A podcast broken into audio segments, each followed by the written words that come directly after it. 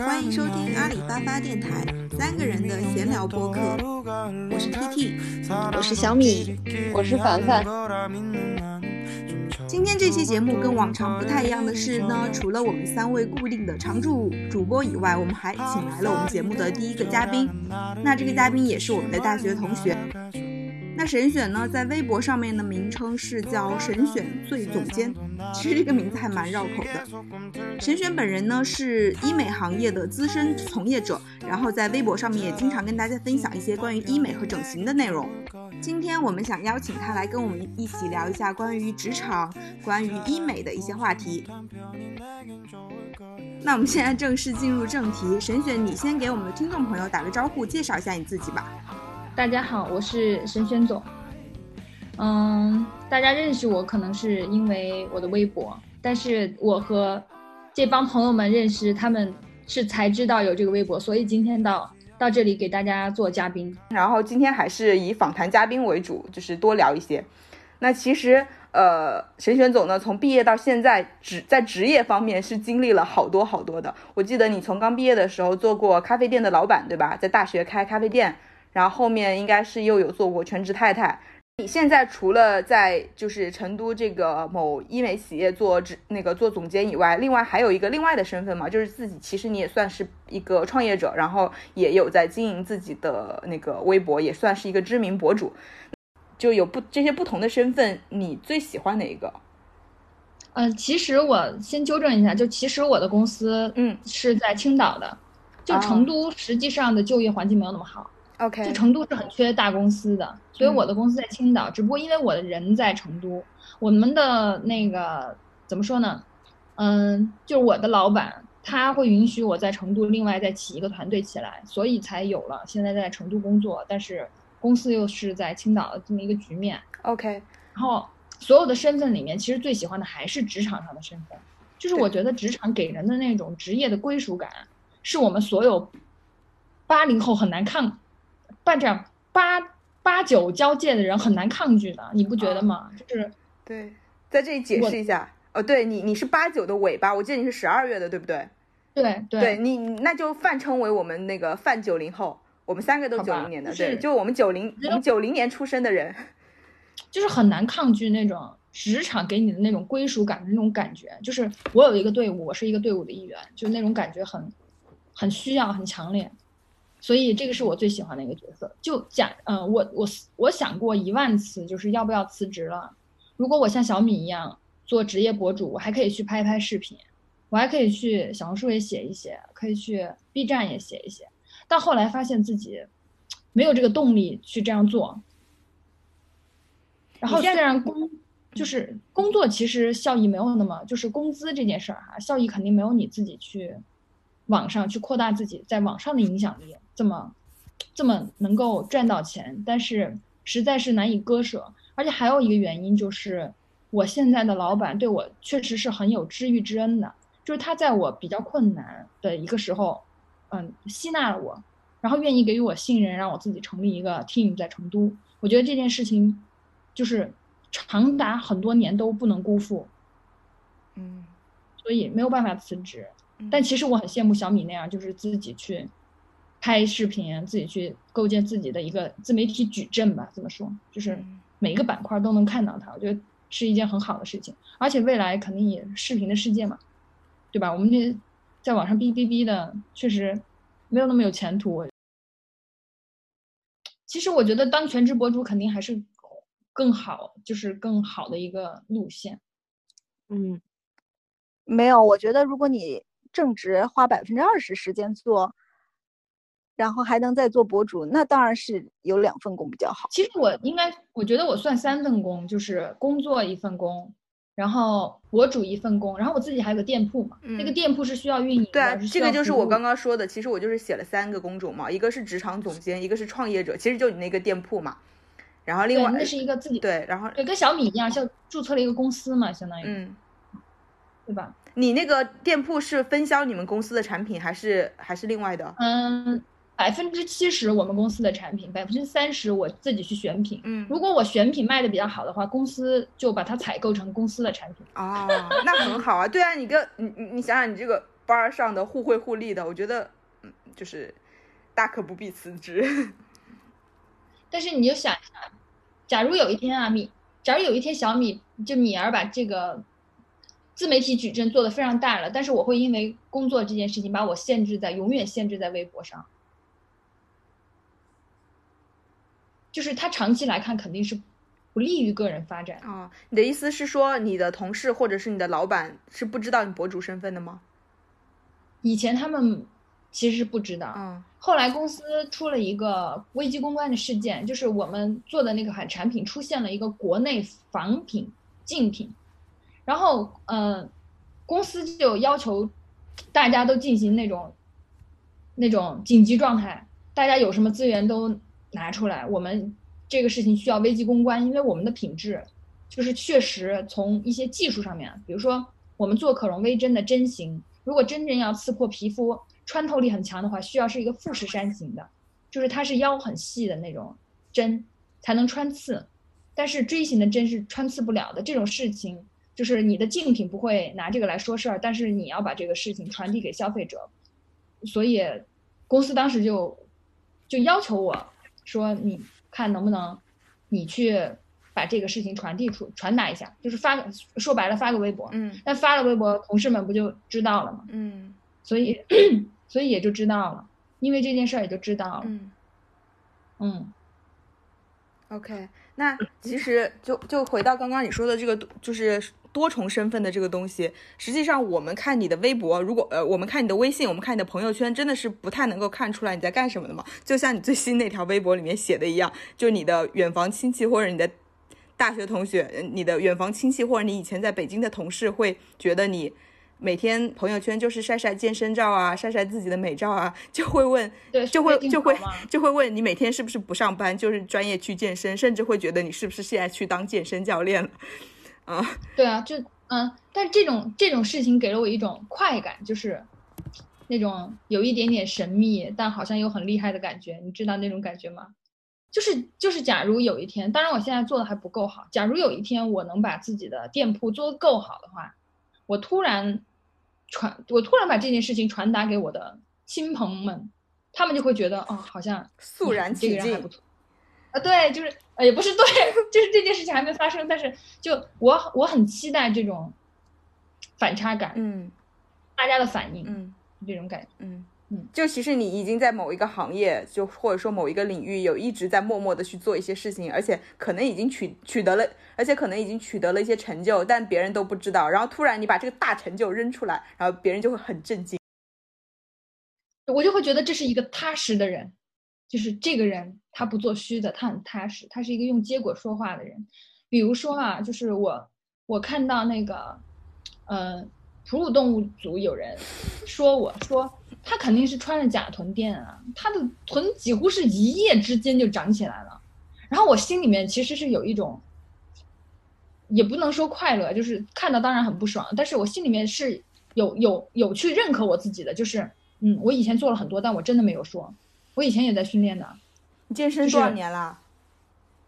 其实我一直有断断续续在健身。哦，你想，我在我在呃，我上班就会在就近的地方就开始健身，但是只是坚持的没有现在那么好。疫情期间确实没事儿可做，就我我就我就觉得要求自己每一天去健身，嗯所以所以当有人这么说，就是他的臀几乎是一夜之间长起来的时候，我就会觉得，其实我践行了我自己的一个行为准则，就是当我没有成果的时候，我我我不叫不要去不要去卖努力，但是当我有成果的时候，我可以向大家展示一下。嗯，我觉得我觉得还就是挺能，也不能说是不能感同身受，但是我觉得可以理解吧。就是有一些我们念书的时候，不就是会有初中、高中的时候，就会有一些人可能背后在默默努力，然后就会说自己 哎呀我很讨厌的那种，对我 很讨厌的那种，我没复习，但是又考了很，对你就是那种哎呀我没有复习啦，然后然后又考很，我也不会是说我没有复习嗯嗯嗯，就是我我也不会去讲我复习了。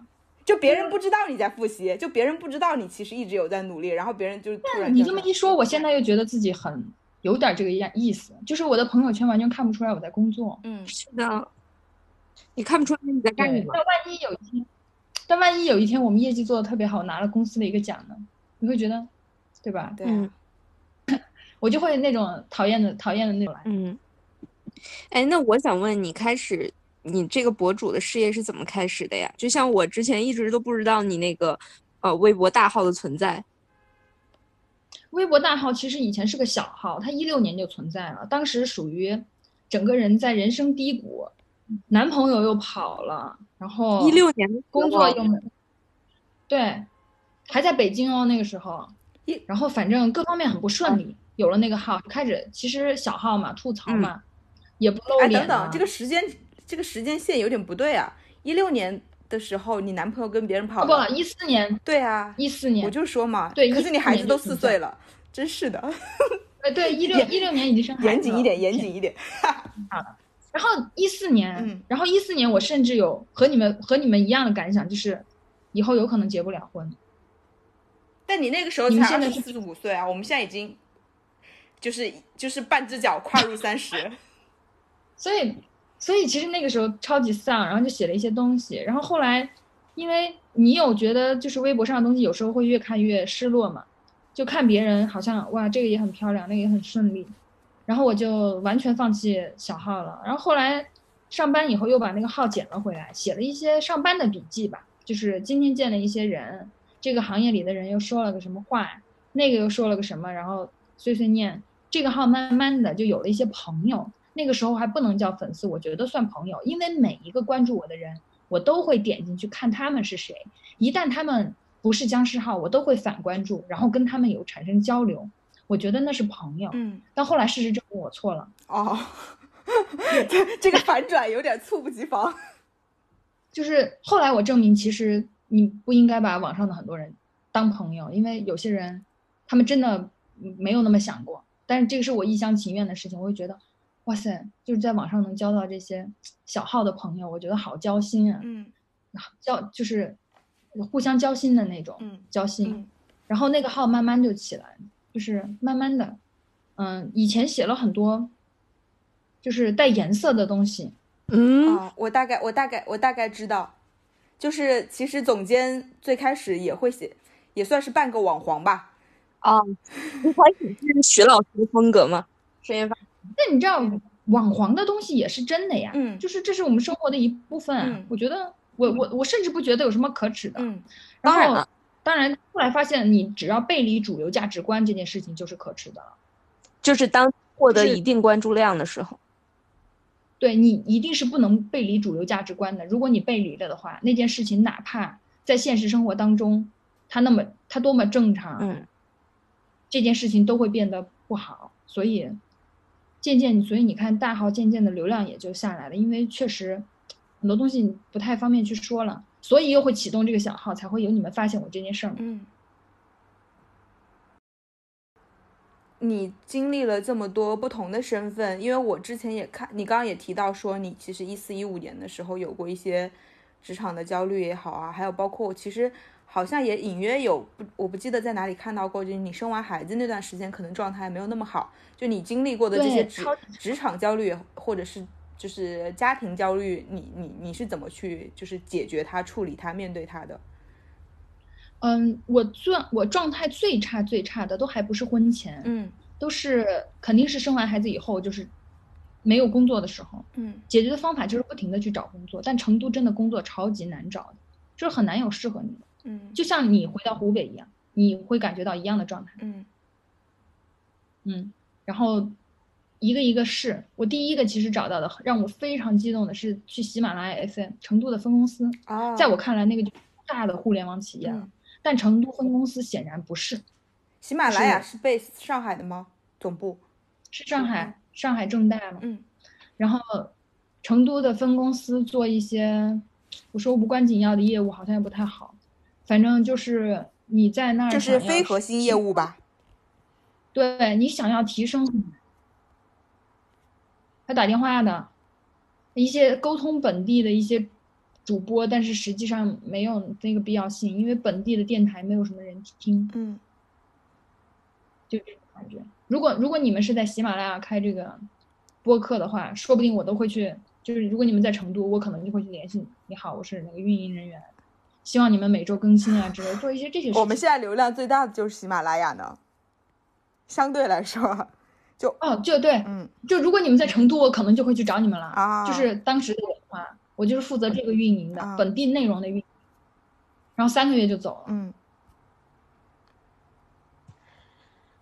但我突然想起来一件事情，就是其实我在成我在北京的时候没有任何职业焦虑，原因是我只有婚恋焦虑。因为北京的工作机会还能接触到的行业和公司，确实是其他城市没有办法比的吧？你在这个地方，在工作上还是觉得自己有很多可能。对，深圳其实跟北京和上海比起来，工作就是它只是在科技行业，因为有这么几个大厂，会让你觉得哦，看看起来好像还会有一些工作机会，但是跟北跟北京跟上海比，真的也是少蛮多的。但但但是跟成都可能又是另外一个那个数量级可能又不一样。对，哎，那刚才提到关于你的，就是你的副业，就是相当于你自媒体这个微博，能理解成为你开启这个事业，其实主要是源于你的倾诉欲吗？一开始你也并没有想很多。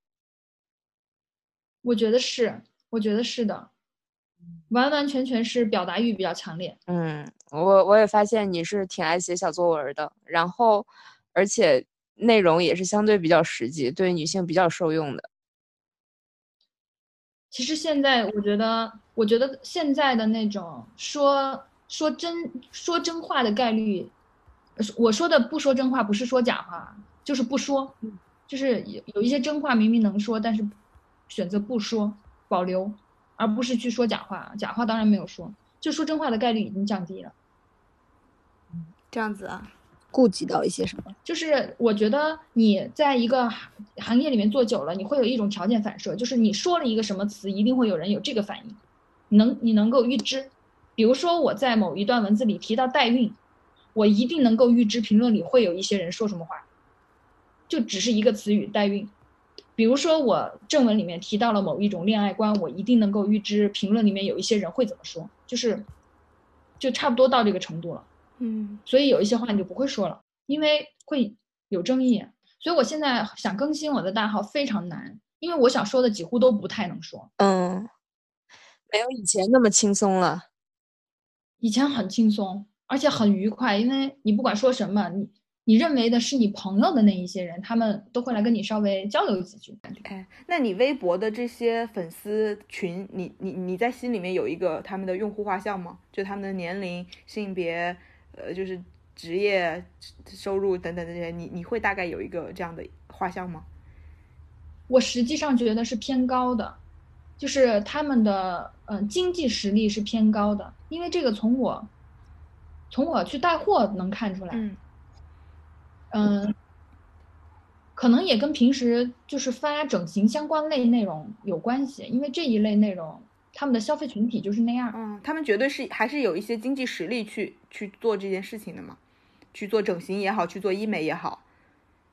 对，有一天有一天时间，我同时收到了两条微信。第一条微信说：“姐姐，我今年十八岁，我想就是我呃，我看你什么内容受到一些鼓舞，我现在想去怎么怎么样，你能给我点意见吗？”然后我同时又收到了另外一条，另一条说，他说他说妹妹，我的女儿马上就要十八岁了，我想带他去做一做双眼皮儿，你能跟我说说哪一个城市哪一个医生可能做这些还好吗？有没有需要什么注意的？就是我当时会发现，哇塞，这个年龄跨度差距太大。嗯但是大家的目标都是一样的，就是大家都很想生活的更好和更美，嗯就是这么一个共同的愿望。嗯。我觉得差不多是这样。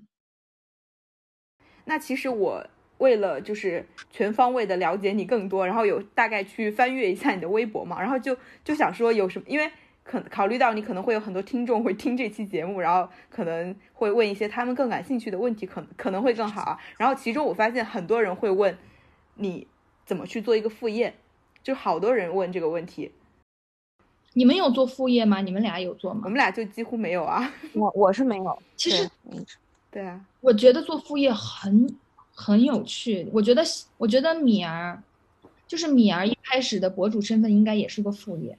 我觉得他他好像谈不上是副业，算算是兴趣吧。那时候还不赚钱，对，所有的副业都是从兴趣开始的，然后慢慢的你就可以靠这个变成一个业务了。一开始可能可是我作为一个还算兴趣爱好，高于很多就是同辈人的一个人。我就是我的兴趣好像都没有办有任何办法可以转化成副业。我觉得原因是没有输出，就是这个兴趣你要输出，嗯你了解到了什么，你把它输出出去，嗯他可能就会变。其实我劝过他俩好多次，让他们做小红书，他们都没有要做，因为我在那个小红书很火的时候，我就叫他俩做，因为我觉得他俩完全可以的。对 PT 就是很适合做一些整理型的内容，它适合做一些攻略型的东西，因为它会事无巨细的都告诉你，比如说旅行方面的，或者是去某一个地方怎么样去，怎么样打卡，什么什么东西，他这个东西都非常的懂。就可以跟你讲的头头是道。因为小红书上是这种内容是非常的受欢迎的。然后我觉得凡凡就是可以做一个弹唱，弹唱节目。对啊，就是这些兴趣，它一旦开始输出以后，它很有可能就变成一个副业了。这是我觉得所有人都可以去做的。我觉得就刚刚小米说的那个吧，一个是因为旅行这个东西，或就它可能是一个很低频的东西。那我一年，如果你一年其实也就旅行一两次、三次，就觉得我不具备这样的资格去做这样的事情。然后另外就是，我好像一旦给自己设立了一个什么目标，然后那个目标没有达成的话，我就会很有挫败感。所以这个也是我。就是逃避去做这件事情的事呃那个原因之一吧。就像你看，我现在做播客，我之前去拍 vlog，我就完完全没有预设说一定会有很多人看，一定会有很多粉丝，纯粹是因为兴趣。这个事情会分散我的一部分的注意力，它可以减轻我的就是在饮食上面的焦虑，也可以减轻一部分我在职场上面的焦虑。那我觉得我从这个里面就已经收获到了，所以我就很我不贪心，就是一个就是。兴趣让我觉得，如果这个东西能做好，让我觉得开心，我就可能够了。然后另外一方面就是，可能我对金钱的欲望还不够强烈。就是虽然每个人一定都是爱钱的，一定都想就是赚更多的钱，但可能还没到那个份儿上。我因为做副业要花的心力也是很大对，的，很大，我赞同。而且他俩的工作都比较忙，就是主业可能已经花费他们百分之八十。我我我是这么觉得哈，有一天你会觉得卖东西很好玩儿，哦，你真的有可能会这么觉得，卖东西很好玩儿，就是拍照片给他们，然后去了解他们的需求，然后满足他们的需求以后再跟他们交流，然后这种状态，我和小梦的一个共同的朋友很像，我们俩认识你说小烟吗？你是对说小小烟？对对对，对他是你刚才说，我就第一时间想到小烟。你们俩状态非常像。嗯，小烟是我们俩共同认识的一个，也是一个美女朋友。然后她主业是在宝在香港的宝城卖保险，然后副业是做代购，还自己运营自己的一个公众微信公众号。对他目前自己的收入来说，其实代购带给他收入根本就就跟他的这主业没有办法比嘛，还占用了一定精力。但是他就是你说的，很愿意卖东西，愿意跟顾客交流，所以就我觉得一直做她现在不一定了，最近我看他副业已经提升一个 level。他以前卖口红、眼影什么的，现在都卖奢侈品什么的了。啊，那是因为现在香港受疫情影响比较严重嘛，应该。嗯嗯，他可能时时间也比较利多。润不一样。嗯嗯，就是最后发现他卖，他会发现卖大件儿才有利润。以前他以前他卖口红什么的，可能已经收获了一波客户了，然后然后靠卖大件儿来把利润提升，效率提升起来。嗯我我经历过这个过程，就是以前我不是卖过珠宝嘛，嗯我一开始卖饰品，我卖饰品其实收获了很大一部分客户，嗯然后最后我可能才一到两个月时间就马上转成珠宝了，饰品完全不做，嗯因为饰品的单价永远都是一两百、嗯两三百，但是珠宝是一两千、两三千到一两万、两三万，嗯所以你单位时间的效率会提高很多。嗯。然后这些客户，你再把它转化成你现在那些医美产品的客户，它转化率，因为我觉得这两个产品的受众应该是高度重合的，就转化率应该会呃，很高，这个就是这个就是我觉得生意人很奇怪的地方，就当他们认为你是一个珠宝专家的时候，你去卖护肤品是卖不掉的，是吗？所以转化率是低的对，转化率是非常低的。啊。但是，但是后他们有一些人在我朋友圈里面慢慢的感觉到，慢慢的发现我可能有个微博，他们去看了以后，然后会回来问我一些关于整形方面的问题。嗯这个时候我就会知道，哦，他们看过了，他们了解我这方面是是还还比较懂的。然后这个时候可能以后会有一些成交吧。但是，呃，之前的珠宝客户每次找我还是想买珠宝，只想买珠宝。所以做销售也要也要垂直。对，哎，说的很是的，这个总结很好。就跟做博主一样，做博主也要垂直，才能做得好，就是要深耕一个领域，是吧？前面有说到嘛，沈选是在医美行业深耕了多年的，所以呢，我们今天也想跟你聊一下关于医美方面的一些话题。你觉得医美的东西这一期都可以不聊是吗？你们真的有医美方面问题吗？有，你们真的有吗？真的有啊。其实我觉得运动很好，就是如果你们能运动的话，坚持运动的话。嗯，如果没有这个预算去打超声刀、热玛吉也无所谓，真。但是打如果每年打一次肯定更好。热玛吉的话，单纯热玛吉每年打一次肯定很好。就是，呃，我我我觉得有一个观点是，就是你现在做什么东西效益更大。嗯。比如说，对于有些人而言，他明显去运动的做，他明显去运动的效益会比做医美更大。那运动好了，只是辛苦一点而已。而且花的钱可能会更少。呃，运动对整个人皮肤状态和，就是就对皮肤状态可以起到这么大的帮助吗？虽然我知道好，但我没有想到会这么直接。我觉得运动为运动整个人的精神面貌、皮肤状态，嗯嗯，都会变得很明显有提升，真的很明显。但是，嗯，做医美也会有这样的效果，但是我就花更多的钱。就就这种只只是钱多钱少的问题嘛，就是我觉得运动会更好，就体态啊那方面，就你会发现有些人体态不对，他去纠正脸是，呃，就花花了更多的成本，但是没有收到整体而言更好的效益。比如说他体态不好的话，其实他只要先把自己的体态注意了，说话的样子、说话的声音去注意了，可能脸上问题其实没有那么严重。嗯，就是我并没有觉得医美多么的。多么的万能，我觉得可能最重要的，真的还是体态、声音。然后就像那个张大奕那个正室，他就是长得也没有很漂亮，但是大家都会夸他气质好嘛。对，但是大家知道了他的年龄以后，又会夸他老，又会说他老。他几岁啊？多大？跟他们一样。他八八。他跟哦，他跟张大奕同岁的呀。对，嗯，对。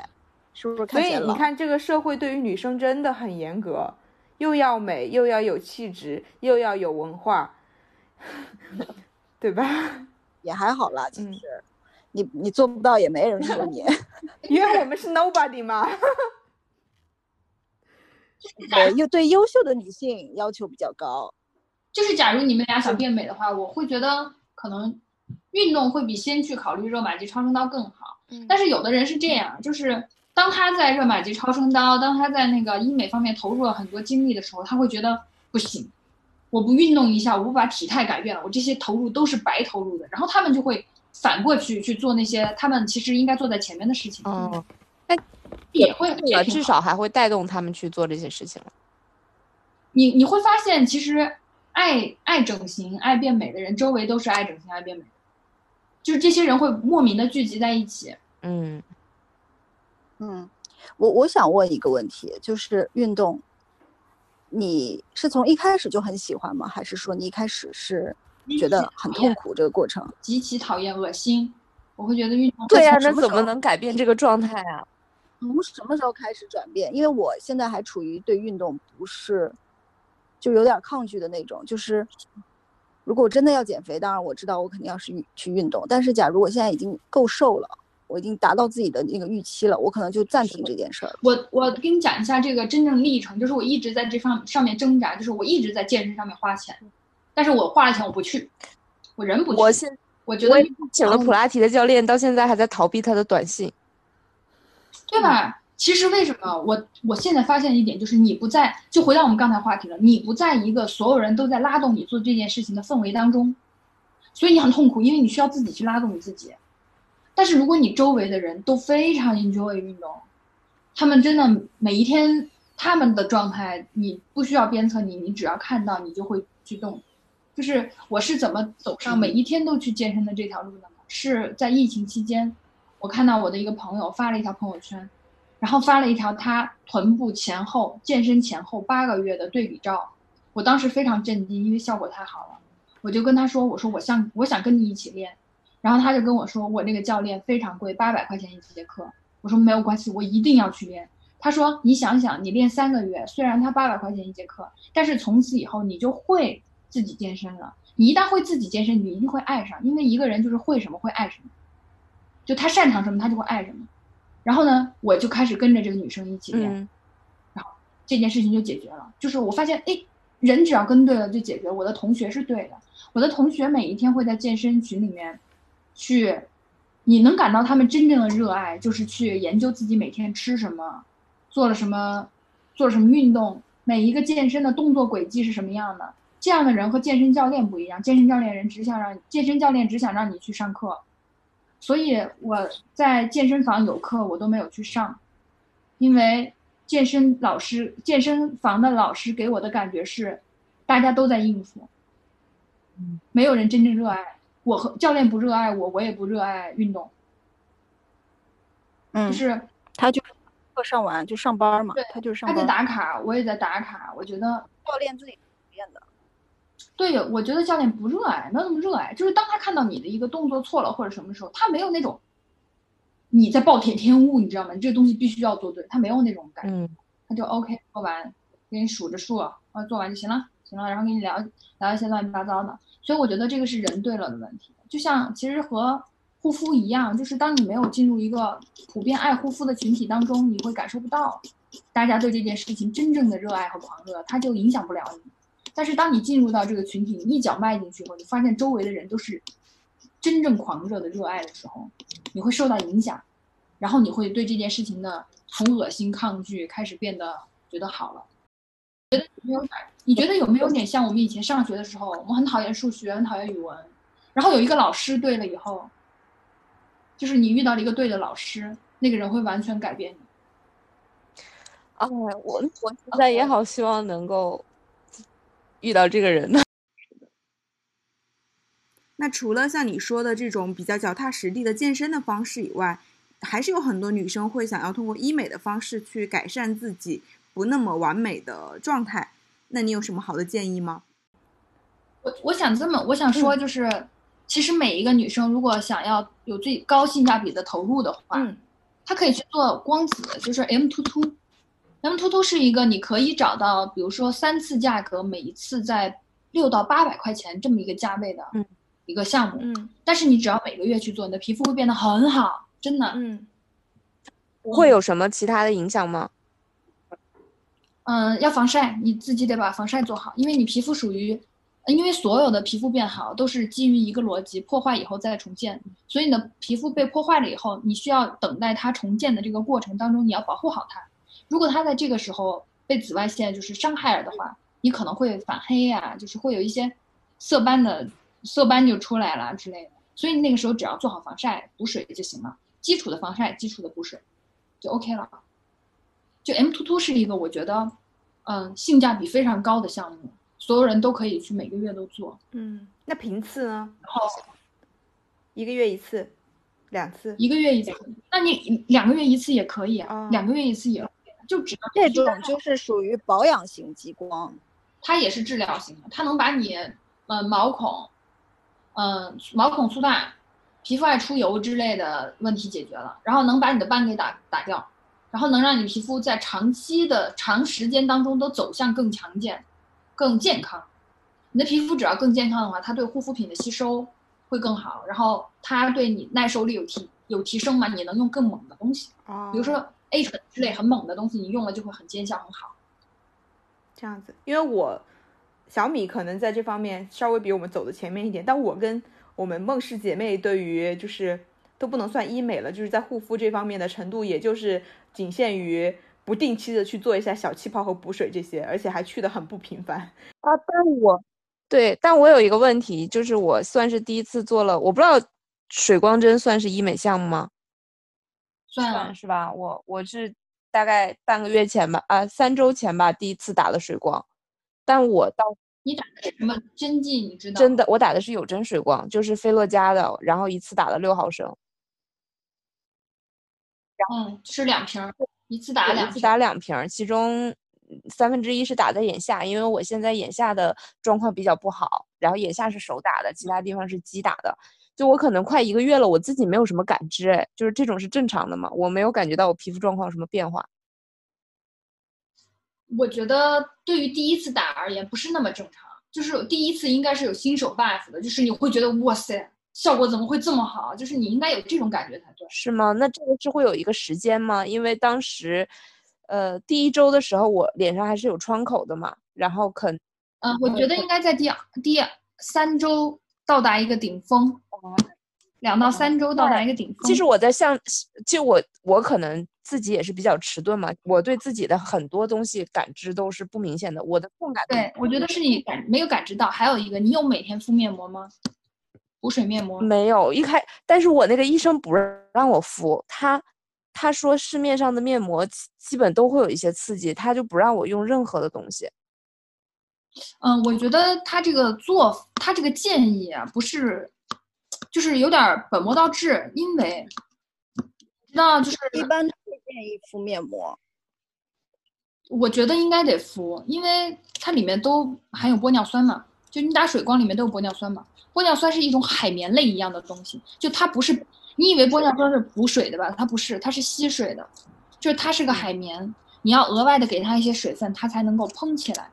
所以敷面膜主要是因为这个。其实你下一次菲洛嘉加加玻尿酸一起打吧。菲洛嘉其实是一种氨基酸，氨基酸是补充补充你皮肤一些营养的。你有了营养，有了玻尿酸打进去，把皮下玻尿酸补充一下，可能会更好，而且你的成本会降低。就是一瓶有打玻尿酸或者是水光这一种，确实是会，嗯，你如果你随着打的多了，也是相当于给你的皮肤打一个底，你可能以后打的频率不至于这么频繁，但是可能状况会比较稳定，还是说过了这段时间效果就会没有了？嗯，过了这段时间，效果会没有，而且你越往后打，可能越不是那么见效了。因为皮肤自身也有它的抗体，但是啊，它的作用是存在的，你只是感知不到那么强烈。比如说，你两年连续两年每一个月都去打水光针，然后你皮下的玻尿酸是真的能够补起来百分之三十的，但是你需要那么长的时间定期的打，然后你往后面去，你不会感觉皮肤哦发亮的感觉那么明显，但是你皮下你的皮下健康程度就会增增加。嗯。可能是我自己确实感知也比较弱，而且很长时间都不化妆了。我上周去做那个小气泡的时候，我在没有跟那个护理的人说的说之前，他说他觉得我我的暗沉有改善，他有问我。对，就是我我跟我跟你有同样的感觉，就是我我也是一个感知比较迟钝的人，我对痛的感觉都要迟钝。我很少觉得很痛。对，所以。我对我皮肤的改善，其实只要不是改善的特别明显，我我也不会兴奋，因为我感知不到。我觉得正常就那样。我一会儿就去敷面膜。好，我的问题问完了，可以继续问。感觉现在是在上课，有没有？标题可以写“价值百万的医美课堂”。哎，你是不是有在那个新知识星球去做一些付费问答的？我去年有做，今年没有做。哦哦。我当时的知识星球有三个合伙人，哦，有两个合伙人，我们一共三个人，嗯，一个是刘老师，微博上的 Veronica 刘，一个是微，嗯，那个微博上当时有一个女孩叫工体蹦迪怪，我们三个人一起做的，因为当时我们三个人互动比较频繁，然后呢，豆瓣的那个哺乳动物组又，又又突然议论起我们，我们三个觉得，觉得这件事很。就是被议论这件事儿是我们都很不喜欢的，所以我们三个就说，那以后就把内容翻到知识星球好了。然后定了个价，就开了知识星球。后来呢，工体蹦迪怪那女孩，我觉得她应该是出事儿了。就是我不认为她真的是因为就是我们三个人分完钱以后，她就拿着钱消失了。我觉得她不至于那样。但是根据我对她家庭状况的了解，他们可能遇到点事儿了，所以星球里面突然就少了一个人。然后到后期就是，嗯，今年我们因为发发展方向大家都有改变，刘老师就自己去重新去，就他自己去运营那个星球了，我就退出来了，因为我本来也是嘉宾的身份进去的。哦，OK，就新主本身也是他。那你们在里面也是聊医美吗？还是聊什么？还是聊一些其他的？会会有很多人提医美类的问题，会有，但是实际上我更想去回答一些职场类呀、人生类呀，嗯就是走心的问题。，OK，原因原因是这些问题会引起我自己思考，我嗯自己思考这些问题，然后去输出。嗯。嗯，很喜欢这件事。嗯就相当于这些你你们的 follower 或者你们的粉丝，他们的提问会影响你的思考，然后其实这也是某种程度上面来说，算是对你的反哺，对吧？我觉得是是的。那行，我们接着聊回这个医美的问题。那其实呃，像热提拉、热玛吉或超声刀这些东西，就是好像也也频频被提起这些词。然后我最近就有个朋友，我带我这个朋友问一下，就是他就是皮肤有就是向衰老的方向走的那个趋势，然后他也是今年三十岁，他就说是否建议先打先做热玛吉，然后再用玻尿酸去填泪沟，以及热玛吉是否有副作用？就打多了，打多了会，然后打玻尿酸会不会就是脸会不会变僵？热玛吉是真的没有什么副作用，真就没有，所以他先去打热玛吉是很正确的选择。但是为什么要用玻尿酸填泪沟呢？就是填泪沟的话，最好的材料应该就除了脂肪以外，最好的材料应该是胶原蛋白、双美胶原蛋白，或者去日本打 PRP，就是这两个材料会更好一些。玻尿酸会形成一种叫丁达尔效应，就是它会浮起来，就让有人觉得你那儿是不是有块眼袋啊？就是那种感觉，它会浮起来，会成块浮起来。所以如果他要去填泪沟的话，建议去打双美胶原蛋白。但是呢，胶原蛋白就是价格贵一些，价格一般在五六千了。是不是那个叫熊猫眼什么的？对对对，它会哦解决熊猫眼，它会把黑眼圈都盖掉。因为很多人黑眼圈是血管型的，就是你熬夜就出来了那种是血管型的，因为你一熬夜，你的眼周就血血液不畅嘛，然后就会聚集，呃，那种血管型就会从你皮肤透过来。那你打了双美胶原蛋白以后，相当于你的血管和你皮肤之间有了一个缓冲，所以你的黑眼圈会没有那么明显。那这个胶原蛋白是也是会很快被吸收进去了吗？还是对会代谢的很快，会代谢的很快。哦它维持维持的时间就真没那么长，所以它是一个贵妇消耗哦品。有些人拿来打全脸，打一次就是五十万，哇因为他要打十支嘛，他还打脸上其他部位，法令纹啊、啊、苹果肌啊、那种颧骨下方啊之类的，他他会去打这些地方，然后会觉得哦，整个皮肤都变好了，但是就是很贵，然后可能三个月到四个月效果就开始减弱了。嗯，因为我在小红书上也看到很多人说用玻尿酸打泪沟会打出就是不平整的感觉，对，是对，然后很多人强烈不建议。你有你有出现这个问题吗？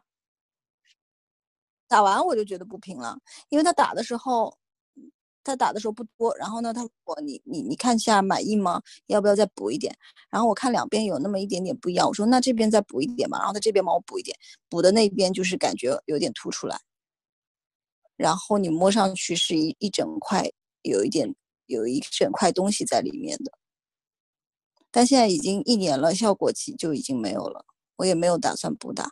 因为我对医美这个东西，我觉得我尝试过了，了解过了，我觉得我我有判断哪些东西适合我，哪些东西可以持续做。我觉得肉毒还可以，对，又便宜，然后效果又非常明显，我觉得还是可以再打的。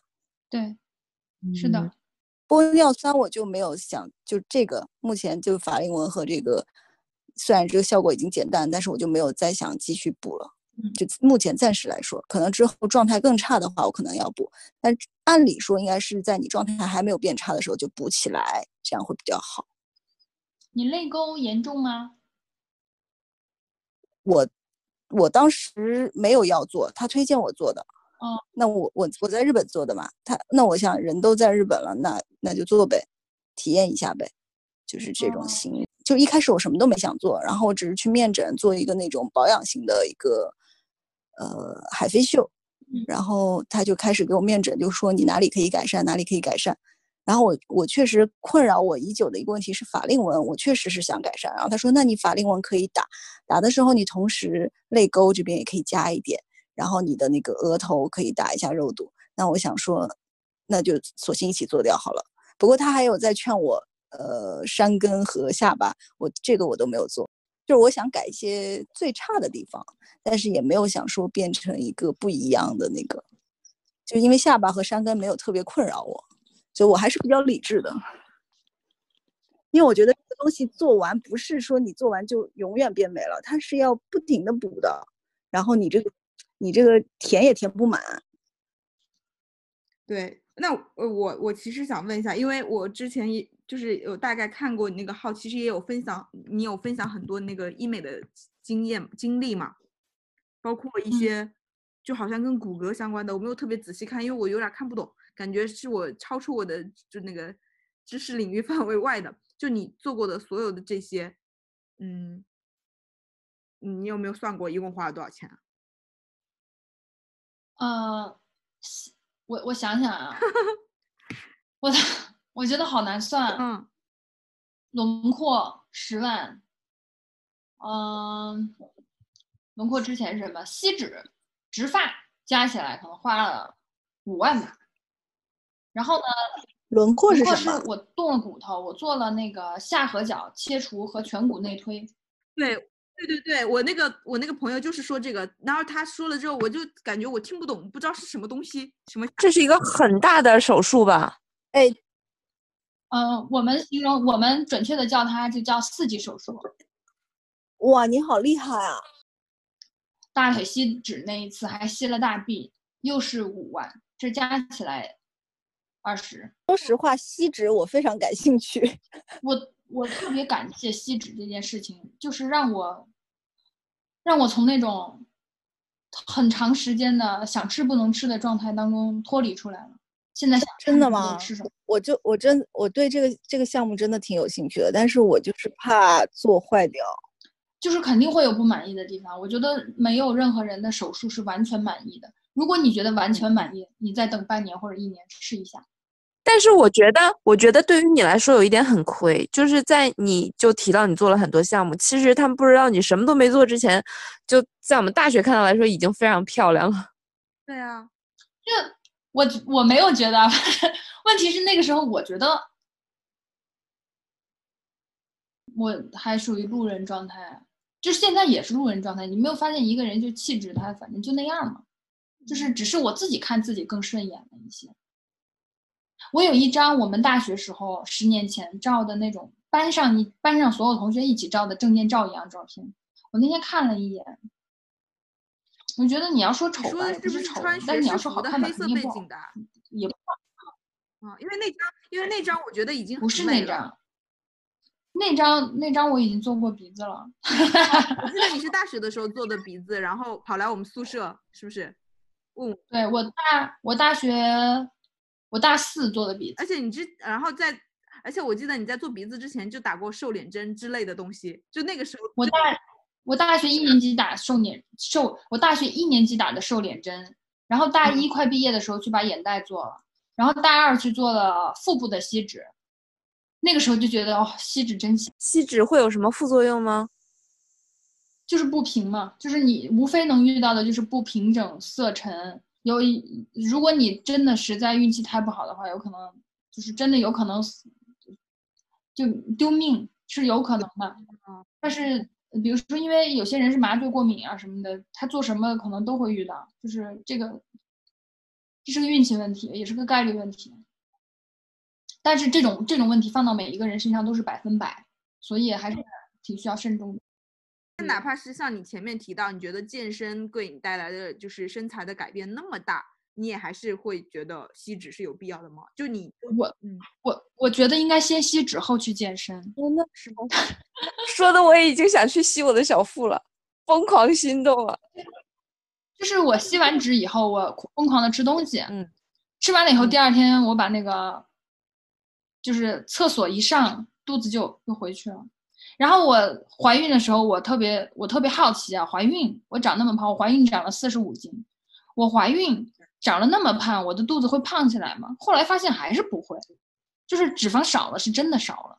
它哇，这么神奇！它是你前三十年的积累。对，吸脂真的是一个算是相对来说就是可以说是一劳永逸的东西吗？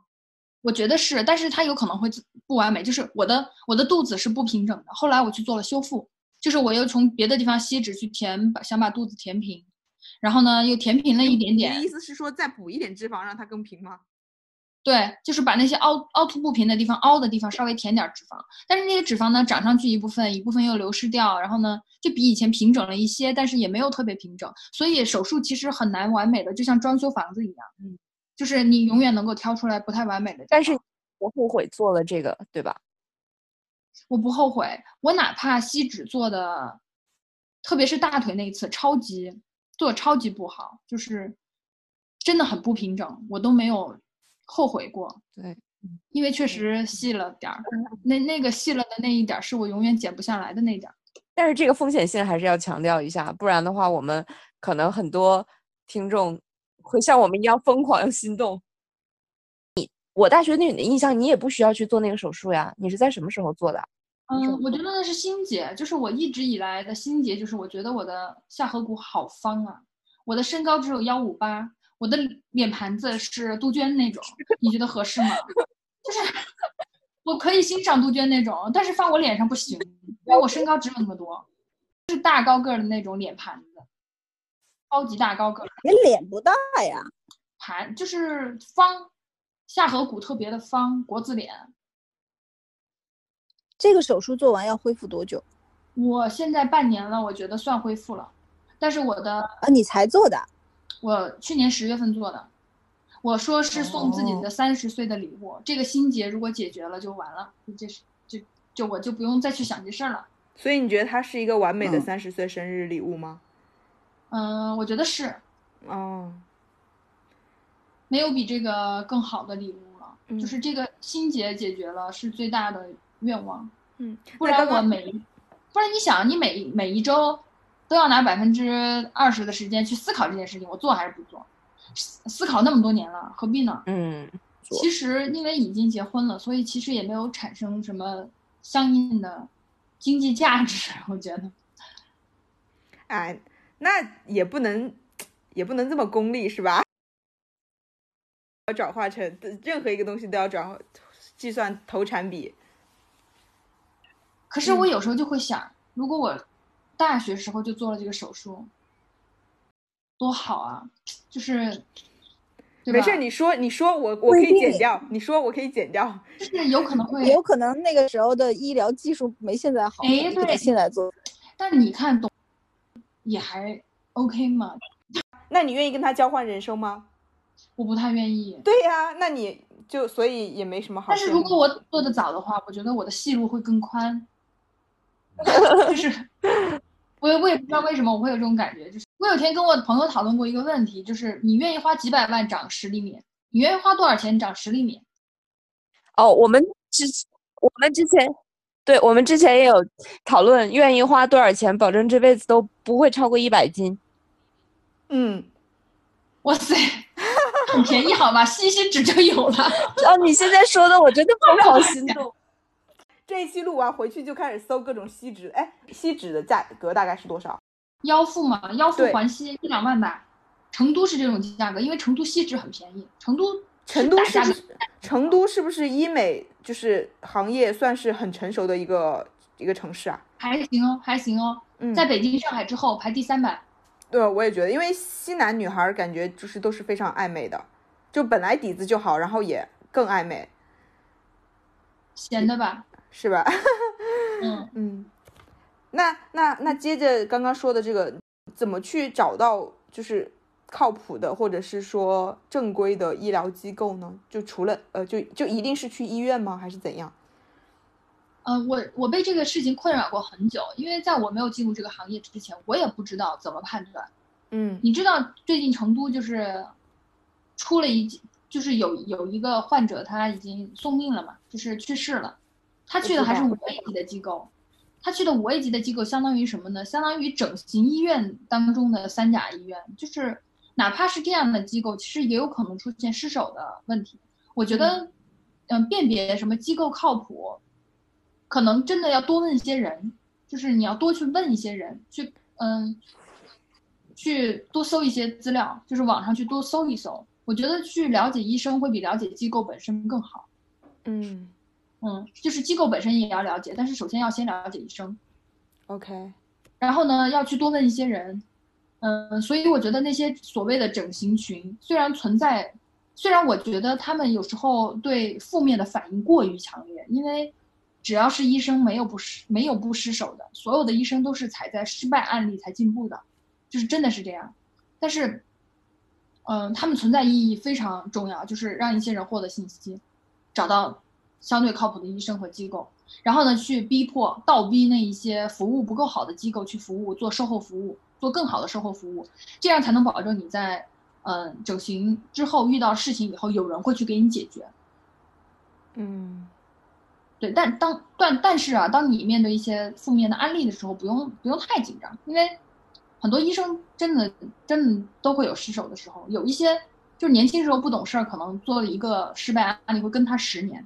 就那一个失败案例的人会跟着他十年，去说他的不是，但是其实他已经精进了，他已经变好了，但是患者不会给他这个机会的，所以可以客观的多去了解一下。如果如果医院能够那么好找的话，这个行业很多中介都不存在了。总之，如果我要去做一个手术，我会去在成都范围内问很多行业内的人，去问他们行业内的观点，你会发现做运营的人和认识医生的人观点都会不一样，这是行业内的哟。甚至是他们医生的朋友，就观点都会不一样。那可是就是因为你是医美行行业的人，还有去途径去接触到这样的人，那就很多一般的女孩子，她可能从事的行业也不是这个行业的，那她只能去网上搜搜资料，怎么去辨别这个东西的真伪呢？我都觉得很难。还是说让他建议他们关注你的微博就好？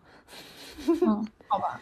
就是我都觉得很难辨别，你知道很多整形群里面有一些人是提供真实信息的，那些群里面还甚至有提供假信息的，因为提供假信息的会希望其他人去他那里，然后去他推荐的医院里面去，就是我觉得这个产业链真的很复杂，可能暴利的行业就是这样。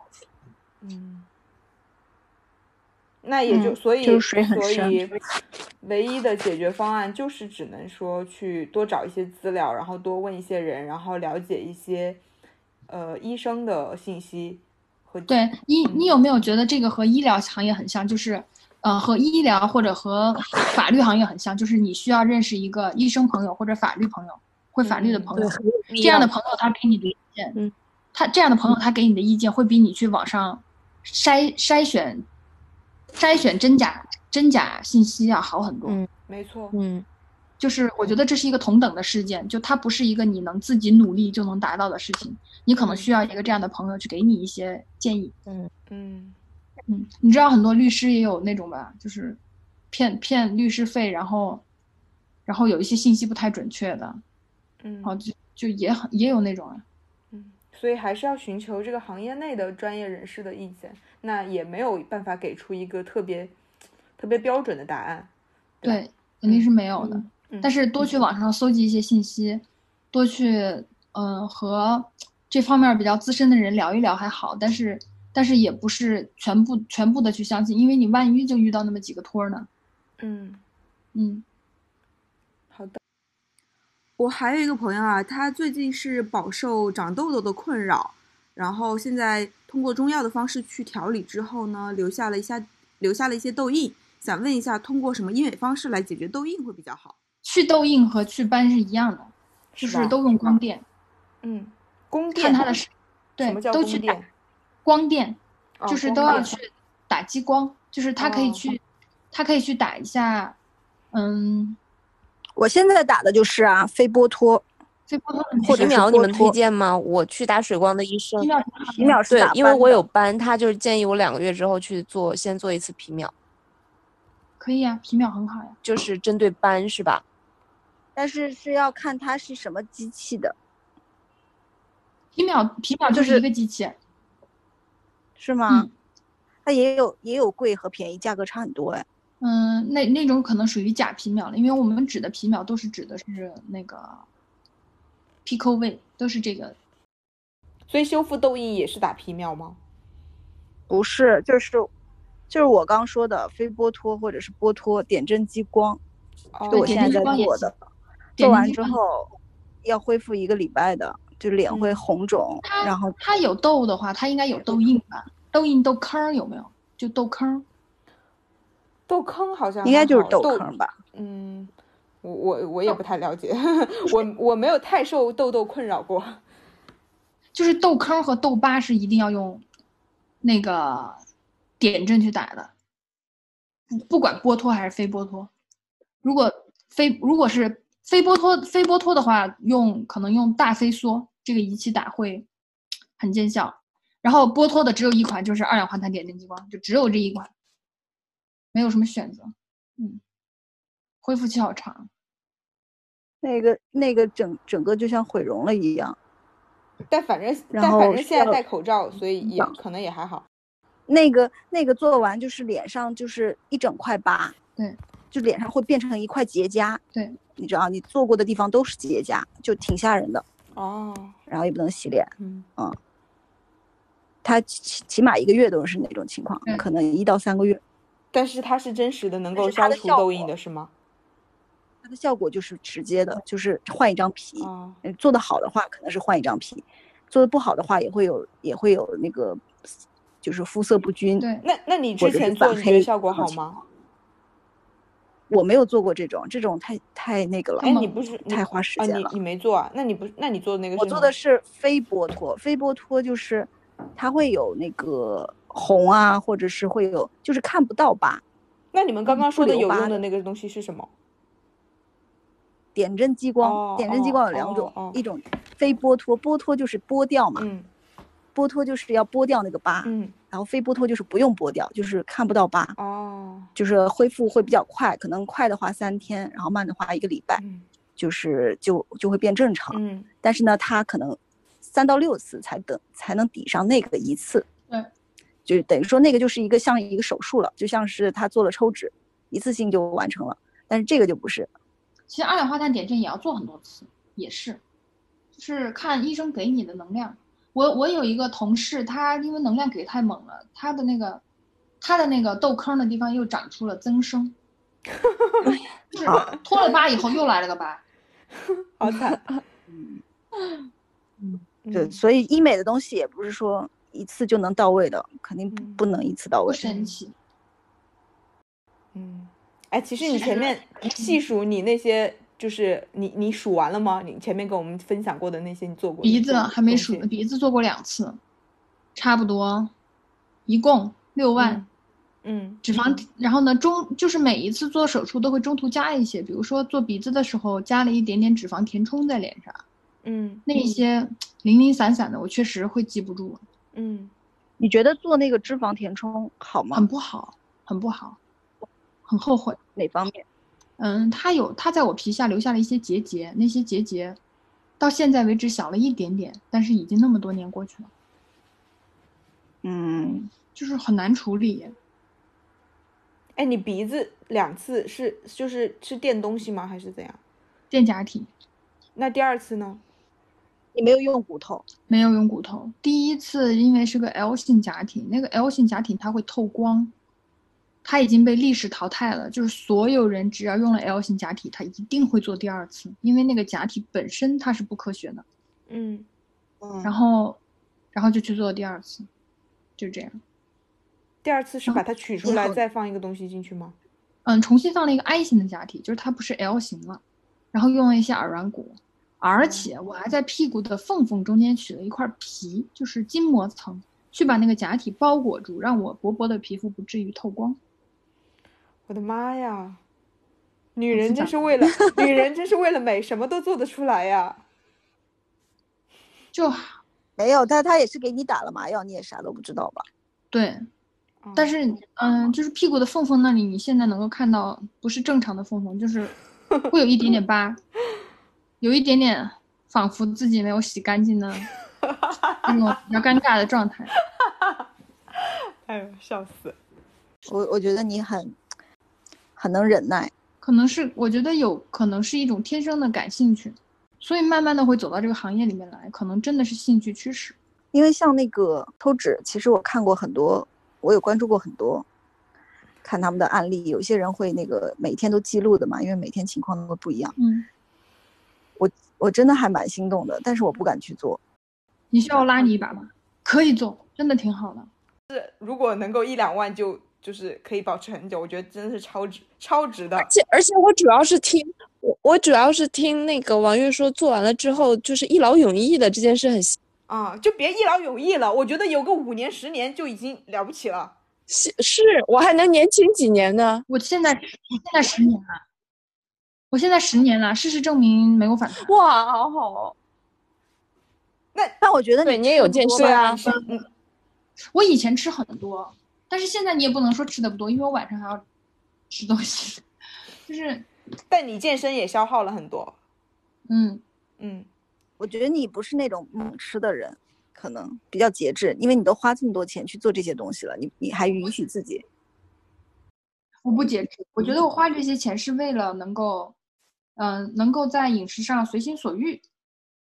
时间真的过得很快，我不知不觉我们就从九点聊到了十二点多，然后大家丝毫没有想要停下来的意思。不过因为时间的原因呢，今天我们可能采访就只能进行到这里。实际上我在呃开始这次聊天之前呢，准备了四个话题，除了职场和医美以外呢，还想跟沈选聊一下关于家庭和关于网络暴力的一些问题。但由于时间的关系呢，今天我们的采访就先到这里。希望大家听完这期节目，对于职场、对于副业，或者是对于想要变美方面，都会有一点点心得，或者是一点点的帮助。如果大家还想要问一些关于呃嘉宾的一些问题，可以在微博或者是喜马拉雅上面给我们留言或者私信，我们都会看。同时，也非常欢迎大家通过喜马拉雅、荔枝 FM、网易云音乐或者是 Postcard 以及小宇宙 APP 订阅我们电台阿里发发。那这期节目就先到这里喽。嗯，中南宿舍女子夜谈会就到此结束，期待我们还有第二季。二幺零的这位跟大家说晚安了。拜拜。拜拜。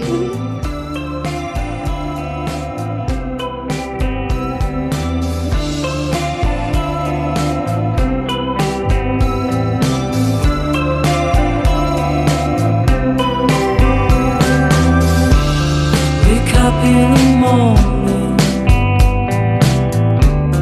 stuck in a traffic